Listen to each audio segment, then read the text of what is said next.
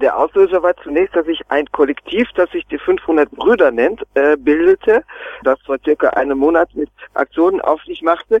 Äh, das äh, hat durchaus äh, zwiespältige Aspekte, weil es da tatsächlich äh, auch den von dir genannten Aspekt äh, der Unsicherheit gibt, äh, der sich bei diesem Kollektiv unter anderem auch gegen sogenannte illegale Migranten aus den Nachbarländern, vor allem aus Brasilien, äh, richtet.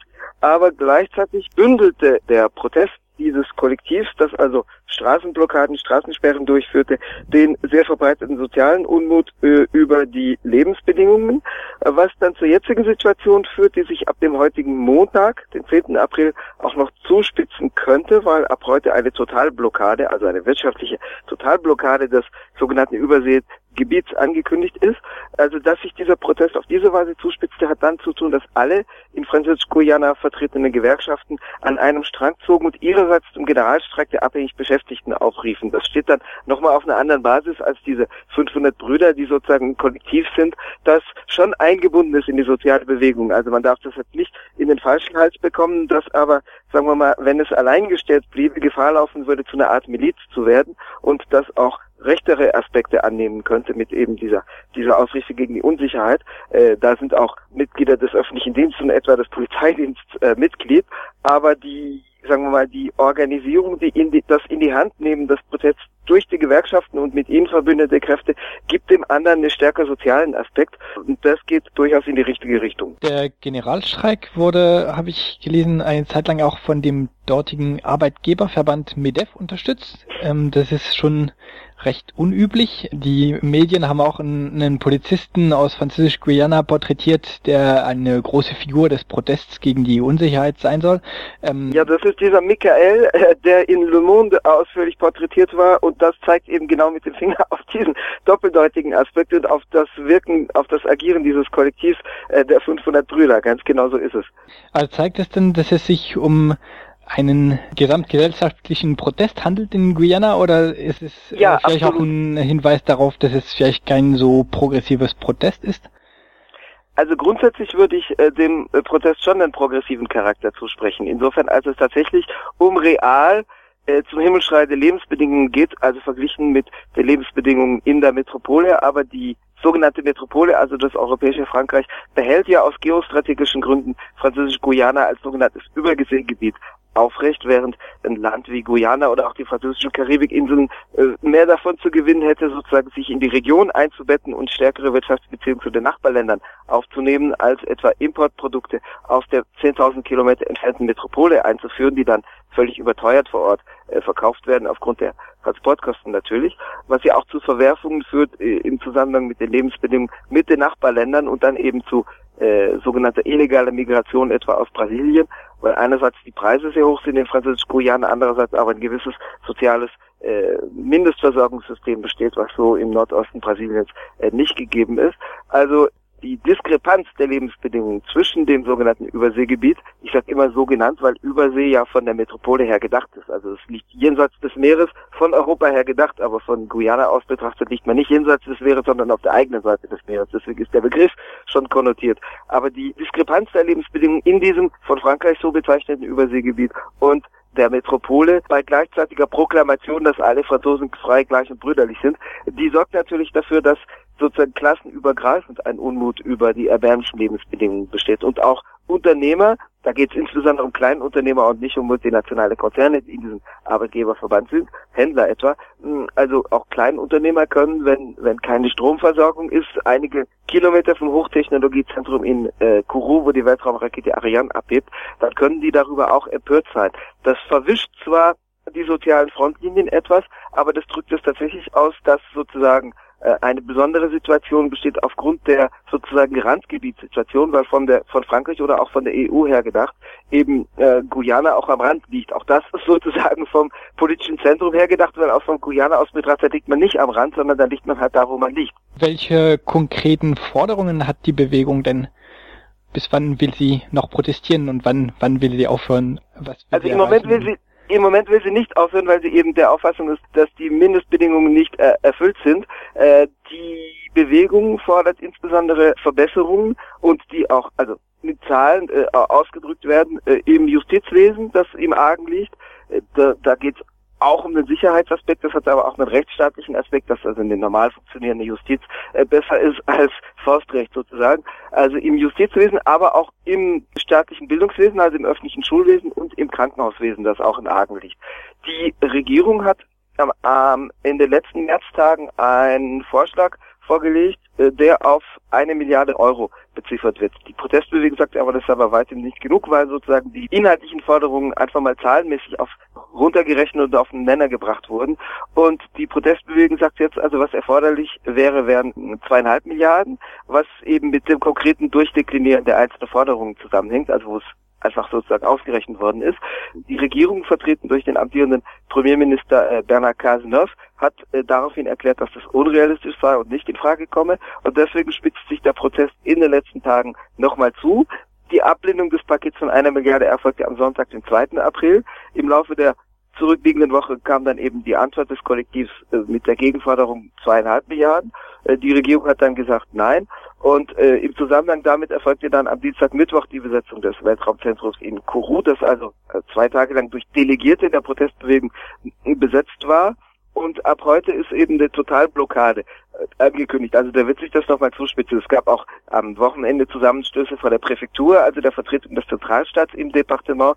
Dabei wurde, das gehört jetzt nicht zu den erfreulichen Aspekten, auch ein Polizist ernsthaft verletzt. Das gehört jetzt sicherlich, was das Individuum betrifft, nicht zu den erfreulichen Sachen, ist aber Ausdruck jedenfalls der objektiven Tatsache, dass sich die Spannungen äh, zuspitzen.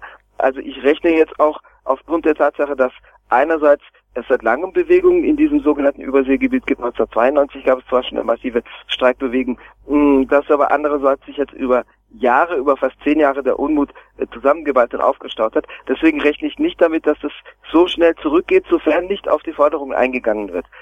Es gibt jetzt also auch in der Metropole, wie man äh, von offizieller Seite her sagt, also im europäischen Frankreich, erste Solidaritätsaktionen, die zum Teil von sogenannten Überseefranzosen, also von aus der Karibik stammenden Franzosen und Französinnen getragen werden. Es gab etwa am Samstagnachmittag Proteste. Es gab am vergangenen Mittwoch schon Proteste auf der Pariser Place de la République. Es gibt eine Solidaritätserklärung von mehreren französischen Gewerkschaftsdachverbänden, CGT, als dem inzwischen zweitstärksten, was die Wahlergebnisse betrifft, nach Verband historisch dem stärksten von, F von der FSÖ, das ist ein Zusammenschluss von Bildungsgewerkschaften und von Solidär, das ist die linkeste Gewerkschaftsvereinigung.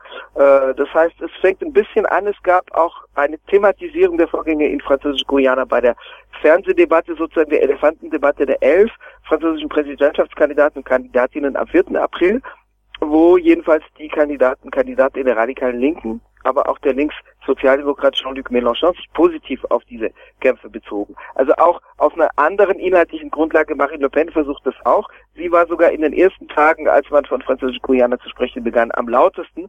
Also sie stellte es so dar, als es um hier, um hier ein Problem der territorialen Kontinuität gehe, wie sie sagt, also darum, dass sozusagen in ganz Frankreich halbwegs einheitliche Lebensbedingungen hergestellt werden sollen, um die, den Zusammenhalt des Staatsgebiets, ähm, zu dem Überseegebiete zu gehören hätten, dass es darum gehe. Aber Marine Le Pen ist ins Hintertreffen geraten, weil sie sich zwar positiv auf diese Kontinuität des Staatsgebiets und sozusagen die Einbeziehung der Landsleute jenseits der Meere, wie sie es sagt, ähm, weil sie das zwar propagiert, aber weil sie sich nicht positiv auf die soziale Bewegung als solche bezieht. Sie sagt dann höchstens sowas kommt von sowas, aber Marine Le Pen bezieht sich jetzt nicht positiv auf die Streikbewegung, sondern sie sagt, der Staat müsste dafür sorgen, dass die eigenen Landsleute jenseits der Meere mit einbezogen werden.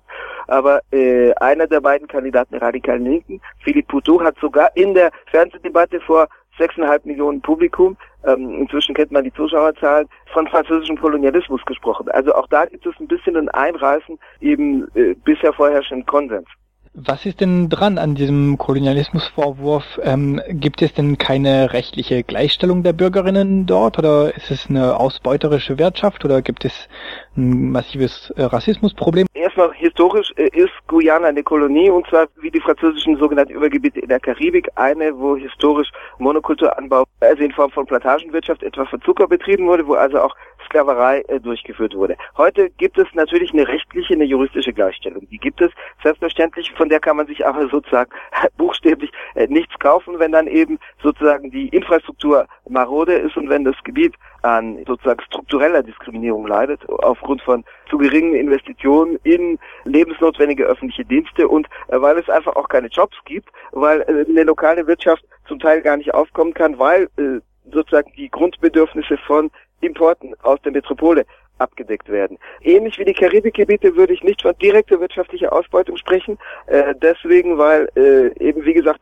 die ökonomische Lage in der dominierenden Form nicht von der Ausbeutung menschlicher Arbeitskraft geprägt ist, sondern dadurch, dass äh, man sozusagen die Bedürfnisse abdeckt mit sozusagen künstlich über den Warenkorridor aus der Metropole importierten Produkten und äh, dass man aber gar keine heimische Wirtschaft aufkommen lässt, sondern man sagt dann den Leuten, wenn ihr Jobs wollt, dann müsst ihr in die Metropole, also nach Frankreich. Das war auf den Antillen, also auf den französischen Karibikinseln massiv der Fall. Zum Beispiel Hausmeister in französischen Verwaltungsgebäuden, in Universitäten. Die unteren Ränge im öffentlichen Dienst, viele Postbedienstete kommen aus den französischen Karibikgebieten. Das hat damit zu tun, dass man da eben ein Arbeitskräftereservoir sah. Also das, die dominierende Auswirkung des französischen fortwirkenden Kolonialismus ist nicht die Ausbeutung menschlicher Arbeitskraft, die findet natürlich in einzelnen Sektoren statt, Tourismus in der Karibik, äh, Goldabbau in äh, französisch Guyana, äh, sondern wir haben ein paar Sektoren, auf die Investitionen und moderne Technologie konzentriert werden. Das ist natürlich das Weltraumzentrum in Französisch-Guyana. Und dann haben wir eine Bevölkerung, die weitgehend marginalisiert ist, die nicht mal ausgebeutet wird, sondern die als Konsumenten behandelt wird, äh, die man dann als auszubeutendes Arbeitskräftereservoir aber in der Metropole behandelt, um den Leuten zu sagen, wenn ihr einen Job wollt, dann äh, geht ihr in den öffentlichen Dienst in die Metropole. Das hat damit was zu tun, auch dass Migranten mit ausländischer Staatsangehörigkeit nicht in den öffentlichen Dienst kommen. Da es aber in den öffentlichen Diensten auch gering bezahlte und gering geachtete Beschäftigkeiten gibt, benutzt man dafür dann historisch seit den 1970er Jahren sogenannte Überseefranzosen, die dann sozusagen die Rolle spielen, die in Anführungszeichen die Ausländer, also die Einwanderer ohne französische Staatsangehörigkeit in der Privatwirtschaft spielen. Also so funktioniert eher die Ausbeutung dann in der Metropole selbst und vor Ort werden die Leute eher sozusagen mit Sozialhilfe abgespeist und ruhig gehalten und äh, mit geringen, aber doch vorhandenen Konsummöglichkeiten.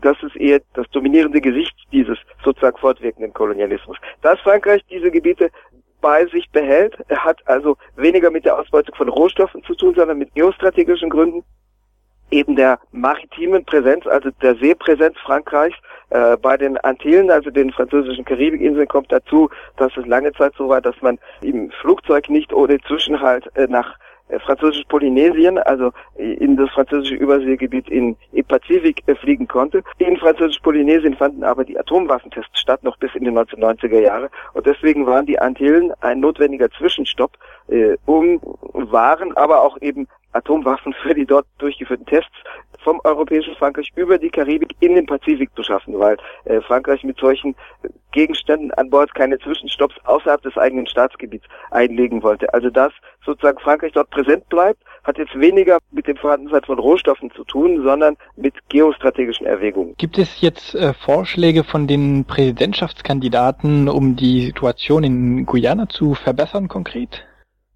Also natürlich äh, verbal äh, gibt es von verschiedener Seite äh, Vorschläge und Vorwahlen, äh, versucht man sich ja zu profilieren. Äh, wie gesagt, von linker Seite, aber auch sagen wir mal, vor dem Hintergrund von sozialer Demagogie, die sich bemüht zu sagen, das sind auch unsere Landleute von, von rechter Seite. Die radikale Linke und äh, in gewissen Grenzen auch der Linkssozialdemokrat Mélenchon, die beziehen sich schon auf die Forderungen, die erhoben werden vor Ort, um zu sagen, die Leute vor Ort können ihre Bedürfnisse am besten ausdrücken.